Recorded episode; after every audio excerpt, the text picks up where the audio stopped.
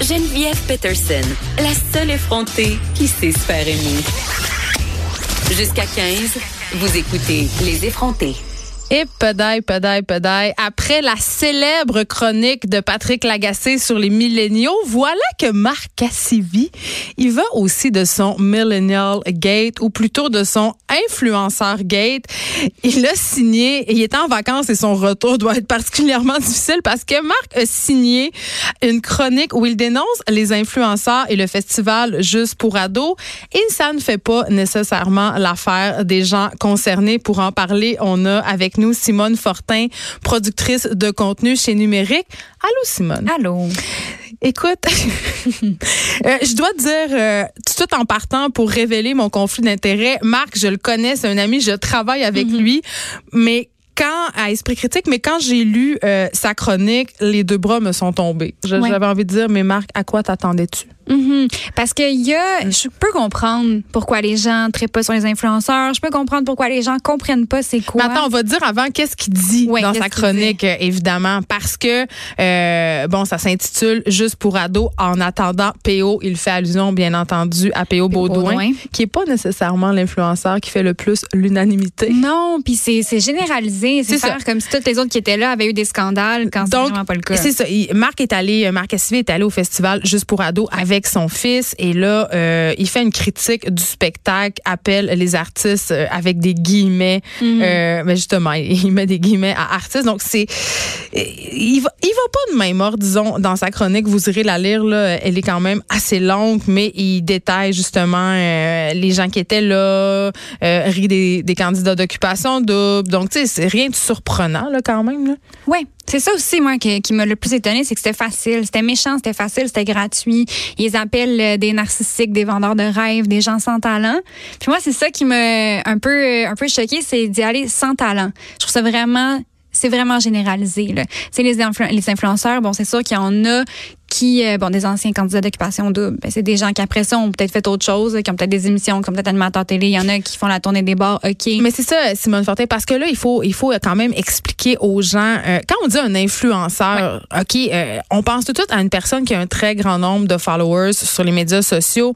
Mais euh, toi et moi, quand on dit influenceur, on fait allusion à ces personnes qui gagnent leur vie grâce aux médias sociaux et qui en font un métier. Et oui, comme tu dis, des candidats d'occupation double à cause de la télé-réalité peuvent se ramasser avec un grand nombre de followers. Mais euh, il faut quand même les distinguer de ceux qui en font un vrai métier, c'est-à-dire qui font du montage vidéo, euh, qui se monétisent et dont c'est un, et dont c'est le vrai travail. Ouais, parce que c'est ça qui arrive. C'est quand tu es influenceur, entre guillemets, au, euh, au Québec, là, que tu sois YouTuber ou que ta plateforme, ça soit Instagram, c'est vraiment difficile d'en vivre. C'est vraiment tough parce que sur YouTube, par exemple, tu fais de l'argent avec les vues, puis ça prend énormément, ça prend plusieurs millions de vues sur une vidéo pour faire environ 1000 dollars. Fait que même t'as beau en faire à tous les jours des vidéos, tu peux pas vivre de ça. Fait que c'est sûr que vient avec ça de devoir faire des contrats un peu moins glamour, là, des, des pubs. Never forget le gâteau euh, sur gelée McCain. Ben, exactement, ou tu sais les balais Swiffer, ou des trucs comme ça. Ouais. C'est sûr que pour quelqu'un de l'extérieur qui connaît pas, euh, mettons, euh, je sais pas, là, une, une influenceuse X qui arrive sur sa page Instagram puis qui voit des photos en bikini puis des pubs de bouffe, ça peut avoir l'air complètement insipide, mais cette personne-là, à the end of the day, elle essaie juste de, de vivre de son métier qui est de créer du contenu. Mais c'est quoi ce métier-là? Parce que c'est ça, Mhm. là, la pensée euh, générale, le préjugé qu'on a, parce que je crois que c'en est un, c'est euh, que beaucoup de ces personnes-là font pas grand-chose sauf se montrer là derrière sur les Mhm. médias sociaux. Ben ça, mettons là, se montrer le derrière, on pense tout de suite par exemple à Elisabeth Rio, qui est l'influenceuse la plus Il y a le euh, derrière le plus lucratif du Québec en ce moment. Tout à C'est fait. incroyable ce qu'elle Mais fait. moi, je l'adore, Elisabeth Rio, Ben, parce que elle a, elle a réalisé que les gens accrochaient beaucoup sur son corps, parce que, ben, là, tu fais site, elle a un très, très beau corps. Elle a un corps de rêve. Elle a un corps de rêve. Puis, elle s'est dit, OK, ben, je vais vendre des maillots. Elle fait que là, elle vend des bikinis, elle vend des sous-vêtements. Elle fait probablement beaucoup d'argent, mais elle a une business, une femme d'affaires. Elle a pas juste décidé de faire euh, des, des pubs de yogourt puis de pizza en, en mettant, en montrant ses fesses. Elle a carrément parti une business. Puis, il y en a plein d'autres que c'est ça aussi. Il y en a plein d'autres que leur chaîne YouTube, à la base, c'était ben, comme Marc, Marc mentionne, euh, les trucs beauté, ben, il y en a plein qui ont commencé comme ça en faisant des trucs de maquillage. Mais je pense que c'est ça que les gens aiment pas, euh, Simone, c'est de mm. se dire que, euh, et là, c'est pas nécessairement le reflet de ma pensée, mais c'est que ce sont des choses qui demeurent, somme toute, en surface, la beauté, le corps, euh, l'alimentation. Il n'y a pas grand contenu, ce ne sont que des contenants. Ben en fait, moi je pense que de commencer en disant OK, moi sur ma chaîne, vous allez trouver des euh, trucs beauté par exemple. Après ça, ça ouvre la porte ben, à faire de l'argent en faisant des collabs, puis après ça tu peux parler de ce que tu veux. Il y en a beaucoup que c'est ça, par exemple Gabriel Tu veux dire qu'ils s'en servent comme un tremplin? Tout à fait. Ouais, comme un tremplin, comme un gateway pour après ça passer leur véritable message parce qu'il reste que pour pouvoir faire deux trois vidéos par semaine il faut que tu quittes tous tes emplois puis que tu fasses juste ça. Parce qu'il y en a plein que pendant longtemps, au début, mais dans la première année, parce que moi, j'ai déjà, j'ai passé un an à faire juste des vidéos sur YouTube, puis je connais des gens qui aussi qui vivent de ça. Parce que tu voulais euh, devenir influenceur? Non, je voulais vraiment pas devenir influenceur. Je voulais, euh, je voulais partager mes trucs beauté parce que je suis aussi maquilleuse, pas de formation, juste pour le plaisir. J'ai appris sur YouTube, puis après ça, j'étais comme, ah, je vais redonner au suivant un peu, je vais partager mes mm-hmm. trucs sur ma chaîne. Puis pour moi, c'est dès que c'est devenu mon travail que j'ai voulu arrêter parce que j'aimais plus ça. Mais il y en a que c'est le but. C'est le but ultime, c'est que ça devienne leur travail. Fait qu'ils font ça d'acharnement pendant un an, la nuit puis les week-ends, en ayant un job. Puis éventuellement, quand ils commencent à avoir assez d'abonnés, ben ils vont tout laisser pour pouvoir faire juste ça. Mais une fois que tu as une coupe de contrat, payant. Mais après ça, tu as l'opportunité de parler de ce que tu veux. Il y a Noémie Lacerte qui en avait très long à dire euh, à propos de l'article de Marc Cassivi. Et euh, je dois dire que j'ai pas trouvé sa sortie des plus heureuses parce que euh, elle a en quelque sorte prouvé ou en, pas prouvé, mais a, donné de l'eau au moulin, si on veut, parce que elle envoie carrément chier le chroniqueur. Euh, c'est pas très bien écrit. Donc, elle a un peu fait la démonstration euh, que ces personnes-là manquent d'éducation et sont pas capables de répondre à une critique. Mais moi, ce que j'ai aimé de son message, je pense qu'elle a peut-être un peu réagi sur le coup de l'émotion. Oui, ça avait l'air très émotive. Oui, c'était la première à réagir d'ailleurs. Mais euh, ce que j'ai le plus aimé, puis ce, qui ressort, puis elle a complètement raison, c'est que ben, Marc Cassivi généralise les influenceurs, ils mettent tout dans le même bateau, mettons, dans, sous la, tutelle de, mettons, P.O. Baudouin. Mais elle a dit, tu sais, là-dedans, tu des gens qui sont des activistes pour la communauté LGBT, pour, euh, pour les femmes. Gabrielle Marion, Gabrielle Marion, qui est trans, qu'on a reçu ici. Tout à fait. Jess Nadeau, qui est activiste pour le véganisme, pour les droits des animaux, pour le Une ancienne d'OD. Une ancienne d'OD. Ça se peut être à OD avoir du contenu, donc. Tout à fait. Oui, elle, elle a vraiment, ben, elle, elle dit aussi, là, elle voulait aller à OD pour après ça avoir une plateforme pour partager ses messages. Fait peu importe comment tu arrives à, ton, à ton but, mais ben, elle, c'est ça, elle est arrivée. Puis, tu sais, c'est aussi, quand tu regardes les influenceurs, mais ils sont pas tous pareils. Il y en a, il y en a de différents, euh, différentes couleurs et différentes sexualités. Ben, comme dans les médias. Comme dans les médias. Euh, il y a des marques Cassivi et il y a aussi euh, des gens qui font des sujets plus légers. Donc, mais est-ce que, est-ce que tu as l'impression, on a beaucoup traité, évidemment, marque de mononcle.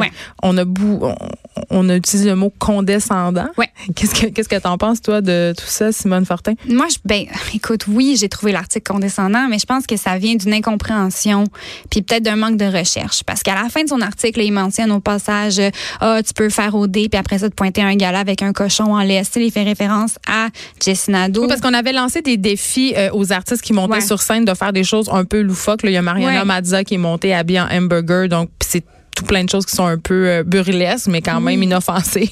Ben oui, puis ça a de l'air niaiseux comme ça, mais tu sais, c'est des C'est juste pour s'amuser. C'est juste pour le fun, puis tu sais, c'est de, de, mentionner Jessie en disant juste qu'elle s'est pointée avec un cochon sans parler que c'est une activiste vegan. Exactement. Tu sais, c'est juste un tantinet de recherche aurait fait passer son message beaucoup mieux parce que je peux comprendre les, les inquiétudes. Lui, il doit se dire j'ai un enfant, est-ce que je veux que mon enfant euh, regarde ça? Toi, par exemple, tu as des enfants.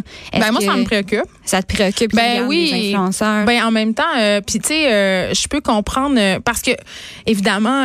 moi, j'ai écrit un, film sur les influenceurs, donc je me suis vraiment beaucoup, beaucoup intéressée à mes propres préjugés, à mes biais. Puis pour faire quelque chose de réaliste, évidemment, j'ai consommé beaucoup de contenu pour me rendre compte que, ben justement, j'avais beaucoup de préjugés, beaucoup de biais et que ces personnes-là travaillent très, très fort Par contre, euh, la critique que moi je ferais, euh, puis je pense qu'elle est légitime, c'est que les enfants, euh, ma fille qui a 12 ans, qui regarde ça, c'est sûr que ça teinte sa vision. je comprends qu'Elisabeth Rio a un corps magnifique avant des mhm. maillots de bain, puis que c'est un modèle au niveau des affaires, même si son père entrepreneur était là avant elle, mais ça, c'est pas, pas mal en soi. Mais quand même, ça modifie notre rapport au corps, à la réalité, au voyage, par exemple. On, on rend ça très accessible. Donc, j'ai l'impression, ça prend quand même un accompagnement des parents. Puis c'est là où j'invite les gens à faire une réflexion, c'est-à-dire intéressez-vous à eux, ces influenceurs-là, puis regardez-les avec vos jeunes parce qu'il y en a qui sont le fun, il y en a qui sont moins le fun, mais laissez pas vos flots en avant tout ça, laissez à eux-mêmes parce que c'est comme, euh, moi je compare ça au magazine féminin. Moi j'ai grandi dans les années 90, Simone, et ma mère avait eu le le talk avec moi. c'est pas euh, vrai. on regardait les photos retouchées de mannequins, puis elle disait, mm. écoute, là, c'est la même affaire. C'est vraiment la même affaire. Mais le média a changé, puis je pense que les gens, ils sont en train de se rendre compte aussi euh, du côté euh, ben, publicitaire de l'affaire. Oui. Puis on a tous besoin, tu sais, dans les médias, on survit grâce à la pub aussi. Mm-hmm. Donc, tu sais, je trouve que c'est très paradoxal tout ça. Et, et j'adore Marc, et s'il m'écoute, je t'adore Marc, mais j'ai trouvé quand même que c'était une réaction de vieux mon oncle. Oui, parce que c'est un, nouveau média, comme tu dis, c'est un média, il faut qu'ils vivent avec de la pub, puis c'est, c'est juste trop récent pour qu'on puisse vraiment comprendre. Puis je suis d'accord que je pense que les parents doivent un peu euh, encadrer les enfants là-dedans, leur dire que c'est pas c'est pas nécessairement réaliste voyager tout le temps, mais ça aussi il y en a des créateurs de contenu, des influenceurs qui en parlent. Je pense mais de plus en plus là, on a vu euh, euh, la meilleure la meilleure Alex la meilleure amie hier de Noémie Desilets. En tout cas, je sais pas trop, elle montrait une photo d'elle en bikini. Alanis Desilets. Alanis Desilets. Elle montrait une photo d'elle en bikini où on peut voir qu'elle a un bourrelet là, j'ai envie de vous monter du vrai. Fait que ça aussi, c'est une tendance. On le voit de plus en plus. Je pense que même les influenceurs sont écœurés d'être pognés dans ce carcan-là quelque part. Exactement. Parce qu'il y a aussi, tu sais, qu'on pense aux influenceurs euh, en tant qu'humains, il y en a plein là, qui font des burn-out à 19 ans puis qui, que, ça, que ça les trouble complètement de, de, grandir dans l'œil public comme ça. Oui, D'abord à justifier. Là, je veux dire, ils changent la couleur de cheveux. Puis... Uh-huh. Mais tu sais, en tout cas, je j'ai pas la, science infuse puis loin de moi l'idée euh, de penser que je détiens la vérité. Mais je pense quand même que c'est un phénomène relativement nouveau. Donc, euh, on doit se questionner. Les gens, les gens de cette industrie-là, puisque c'en est une, doivent aussi se questionner. mais je pense quand même qu'on commence à voir un début euh, de prise de conscience sur l'effet. Euh, mais mais je pense pas que des chroniques comme celle de Marc. C'était pas pertinent. Ben, parce que je pense pas que ça ajoute quelque chose vraiment à la discussion. Non, puis ça, ça crache un peu sur le travail de, par exemple, Pascal Morissette. J'aurais aimé qu'il essaye de comprendre. Oui, mais il a pas essayé de comprendre, puis il est pas le public cible de toute façon. Mais peu importe. Sais, quand on comprend pas quelque chose ou quand on dénonce quelque chose, c'est souvent parce que ça vient nous chercher. Ouais. Donc, euh, peut-être que Marc et Patrick devraient s'allonger sur un divan ensemble. Peut-être. C'est une un peu. Merci euh, beaucoup, Simone Fortin, euh, d'être venue mettre ton grain de sel sur le, ce qu'on appellera désormais l'influencer gate. Parfait. on s'arrête un instant.